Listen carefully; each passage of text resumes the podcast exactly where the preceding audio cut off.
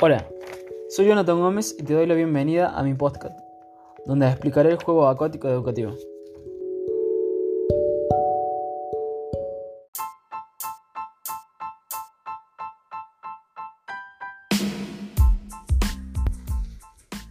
Para Piaget, el conocimiento depende de las interacciones entre el niño y los objetos, y posteriormente las personas. Es decir, para conocer hay que actuar sobre el objeto, junto a la información que tiene de acuerdo a la experiencia física con los objetos. Se construirán esquemas o estructura de conocimiento. Estos esquemas se desarrollarán de la asimilación cuando son incorporados los datos del entorno, que se transformarán de acuerdo a esquemas preexistentes y de la acomodación. El alumno modifica sus esquemas o adquiere otros nuevos, que le permitirán asimilar nuevas realidades o más complejas con estas modificaciones. El alumno ya se encuentra en condiciones de realizar la asimilación.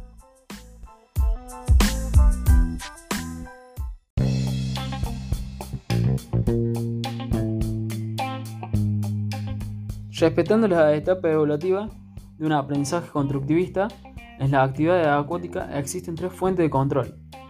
El ambiental, donde el sujeto o el alumno se mueve. La relacionada con el propio participante y la tarea propuesta. Y el componente cognitivo.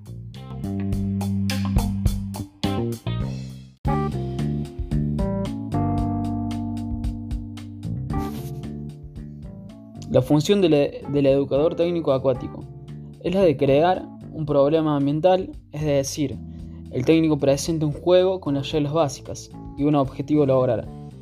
Y en esa consecución de los objetivos surgirán problemas motrices a resolver, donde el niño debe buscar la solución a ese problema, donde el docente lo ayudará o guiará hacia la solución. Provocar en la etapa de formación motriz de 6 a 12 años en el medio acuático un aprendizaje que se fundamentará en el juego y en el modelo integrado de enseñanza. Las actividades acuáticas educativas persiguen un objetivo educativo. Por ejemplo, en educación primaria pueden tener un objetivo educativo, utilitario, competitivo o terapéutico. Tiene una programación planificada, cuyo objetivo es educar y formar. Un aprendizaje de hechos, conceptos, aptitudes, valores y normas, para conseguir el máximo desarrollo de las capacidades cognitivas, motrices de equilibrio personal, de relación interpersonal y de inserción, de atracción social, los contenidos, hábitos higiénicos, habilidades motoras, etc.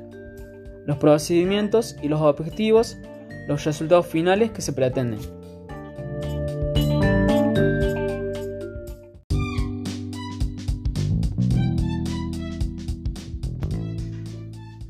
Los programas deben respetar el proceso de maduración y de desarrollo de los alumnos, adaptando las individualidades.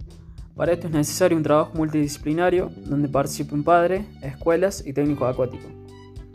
Características del desarrollo biológico: motor, cognitivo y socioafectivo, para abordar trabajo y conocimiento del propio cuerpo, de afirmación y desarrollo de la lateralidad, de equilibración, percepción, espacio, percepción del ritmo, percepción olfativa, gustativa, auditiva y táctil. Junto a todo esto podemos encontrar a ser capaces de realizar coordinaciones globales o segmentarias.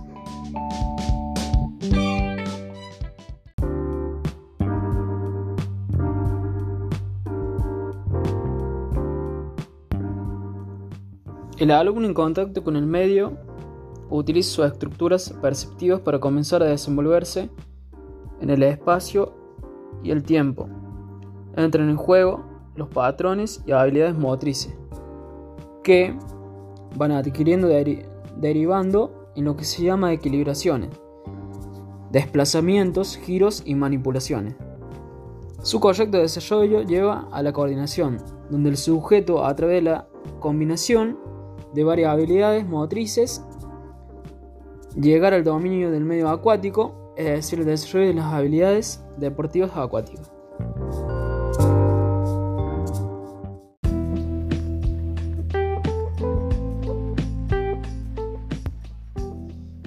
Desde el punto de vista de la metodología, la educación en medio acuático debe contemplar como principales variables a el sujeto que aprende, el medio donde se desarrolla, la tarea motriz acuática. Los nuevos modelos didácticos de la enseñanza y la motricidad acuática, donde el alumno tiene la acción fundamental y la mínima intervención del educador. Es por ello que se pueden distinguir dos niveles de aprendizaje por descubrimiento. Descubrimiento puro es el aprendizaje sin ninguna dirección en el que el alumno completa la tarea de forma independiente. El descubrimiento guiado, el educador proporciona orientación para la realización de la tarea dando pistas, formulando preguntas indicativas, etc., para que el alumno siga descubriendo. Una propuesta práctica con la utilización de juegos, donde el educador presenta la actividad a desarrollar y tras la observación de la evolución de los alumnos, planteará un feedback interrogativo para avanzar en la comprensión del juego. En cada juego se muestra representación gráfica, título del juego, descripción o desarrollo del juego, materiales, instalaciones en piscina profunda o poca profunda, variantes, reflexiones del educador, reflexiones del alumno, variables complejas, índice de dificultad, no existe, ni, no existe una única solución al problema motriz, acuático, planteado y el beneficio de la propuesta estriba en la continuidad que se le dé al juego.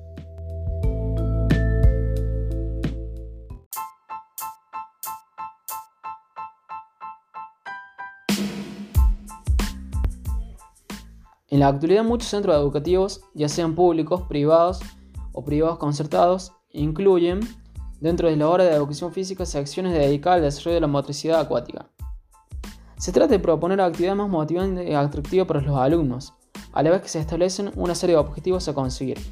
Dichos objetivos deben estar de acuerdo con los bloques de concentración y de contenidos en educación física, y procedimientos y actitudes para lograr unos objetivos específicos. Según Moreno y Gutiérrez, en la etapa de infantil y primaria tiene particular importancia la conexión entre el desarrollo motor y el desarrollo cognitivo. Los juegos adquieren un gran valor educativo por las posibilidades de exploración del propio entorno y por las relaciones lógicas que se favorecen a través de las interacciones con los objetos, con el medio, con otras personas y consigo mismo. No hay que olvidar que el juego motor es uno de los principales mecanismos de relación e interacción con los demás, y es en estas etapas cuando comienza a definirse el comportamiento social de la persona. El carácter expresivo y comunicativo del cuerpo facilita y enriquece la relación interpersonal, así como sus intereses y actitudes. El verdadero protagonista de su aprendizaje, utilizando como mejor recurso didáctico el juego, con una metodología acorde con la de la indagación o el descubrimiento guiado. Las tres fuentes de control. El ambiente. Existen tres componentes, el componente natural del medio, tal como es, y el componente construido, artificial, y el componente relacional, humano. El medio entendido como el conjunto de elementos con los que el niño puede entrar en contacto. La flotación. Como ya sabemos, el hecho de estar sumergido en un elemento líquido, como es el agua, conlleva que aparezca la fuerza de flotación, principio de Arquímedes. ¿Qué va a suponer todo esto? Tendremos que centrar el trabajo con el alumno fundamentalmente en el conocimiento por parte del, principiante de su capacidad de flotación y de su forma de flotar. Deberemos de tener en cuenta otros factores, como el peso específico, la respiración, el estado de relajación y la densidad del agua. El equilibrio, la posición del equilibrio en el medio acuático está determinado por la posición relativa del centro de gravedad y el centro de flotación. Debemos tener en cuenta que el cambio de posición de los segmentos corporales provoca un desplazamiento de la posición del centro de gravedad, con lo que el sujeto pareciera nuevas tensiones que pueden provocar la aparición del miedo en el alumno, aunque con el juego podremos evitarlo. Álvarez Dalmau en 1993. La tarea. Las tareas acuáticas tradicionalmente se han utilizado en el proceso de aprendizaje para que los aprendices fueran unos buenos nadadores en el futuro. Sin duda alguna, su utilización puede ser una ayuda para que los niños adquieran determinados conocimientos en un proceso dado, pero, desde nuestro punto de vista, no tienen que exigir al practicante de forma exclusiva el dominio de unas determinadas técnicas natatorias. Estos se tienen que convertir en creadores de escenarios interactivos en el medio acuático, siendo a través de dicho contexto donde se irán adquiriendo las habilidades motrices acuáticas, equilibraciones, desplazamientos, giros y manipulaciones, y que un futuro la combinación de las mismas dará lugar al dominio de las habilidades deportivas acuáticas. Combinación de habilidades motrices acuáticas. Hay que acondicionar el medio para organizar mejor la enseñanza y facilitar un aprendizaje sin asistencia exterior, lo que permite al niño ser autónomo desde el principio, sin falsear la relación con el medio. De este modo, habrá que actuar sobre el medio y transformarlo para su mejor conocimiento. El ambiente hace referencia a las condiciones geoecológicas en las que los sujetos de una sociedad o un grupo conviven. La mayoría de las piscinas carecen de elementos decorativos, lo que hace la práctica menos motivante. Aconsejan a una serie de elementos que pueden formar parte de la estructura ambiental, entre, las que resaltarán los murales, los dibujos realizados por los propios alumnos, los materiales hinchables, los toboganes, etc. Se trata de crear un medio experimental con el fin de que el alumno construya su propia motricidad acuática. Es conveniente hacer una elección de las situaciones en función de los objetivos a alcanzar, favoreciendo la entrega de la personalidad entera y facilitando su autoconstrucción y su autoadaptación. El alumno de esta propuesta consideramos imprescindible el aprendizaje de una de las habilidades motrices previas a las habilidades deportivas para conseguir un posterior dominio del medio acuático. En la presente unidad didáctica trataremos las equilibraciones que estarían directamente relacionadas con otras habilidades motrices acuáticas Moreno y Gutiérrez en 1998. Respiración, flotación y equilibrio. La respiración, en ella van a darse una de las modificaciones más grandes respecto al medio terrestre, siguiendo la pauta general de ofrecerle al alumno la gama, la gama más amplia posible de alternativas deben provocar que el alumno vivencie cuál es la respiración más apropiada y debe saber diferenciar entre dos fases, respiratoria, inspiración, toma de aire, y expiración, expulsión del aire, así como los diferentes tipos de apneas.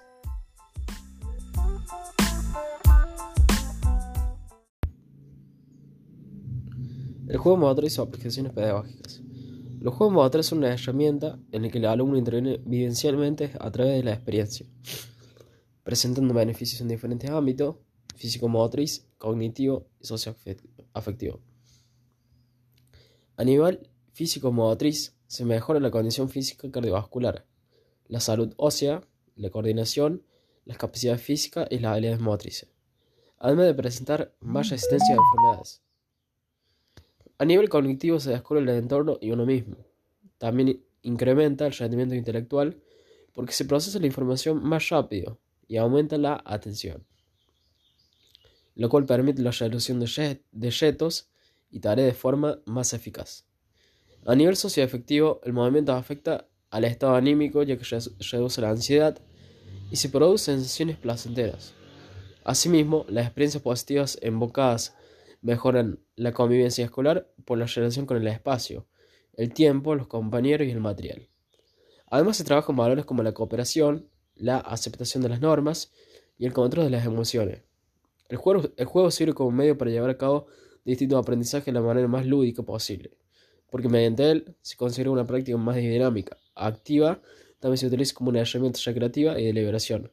El juego adquiere un valor educativo muy importante por las posibilidades que ofrece, relación con el entorno, interacción con el grupo y otros compañeros y compañeras, interacción con los objetos y con el medio, desarrollo afectivo, cognitivo, motor y emocional, mejora de la autonomía y autoconfianza, mejora de las acciones expresivas, lúdicas y de movimiento.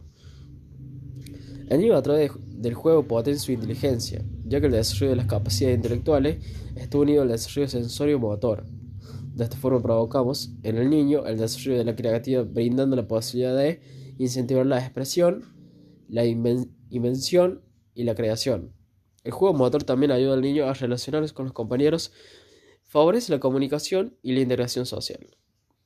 El juego nos salió como recurso de herramienta psicopedagógica para posterior aprendizaje. Pero además debemos tener en cuenta el juego tradicional o popular, o a los juegos de la propia cultura, valor intrínseco del juego. Tampoco nos debemos olvidar de los juegos cooperativos, que cohesionan el grupo y la conciencia social. Que juegos participativos, los juegos creativos, que estimulan la imaginación y una gran variedad de clasificaciones que favorecen diferentes objetivos educativos. El juego motor implica el desarrollo de todos los ámbitos de la personalidad e interactúa en todo su conjunto, potenciando el desarrollo del ser humano.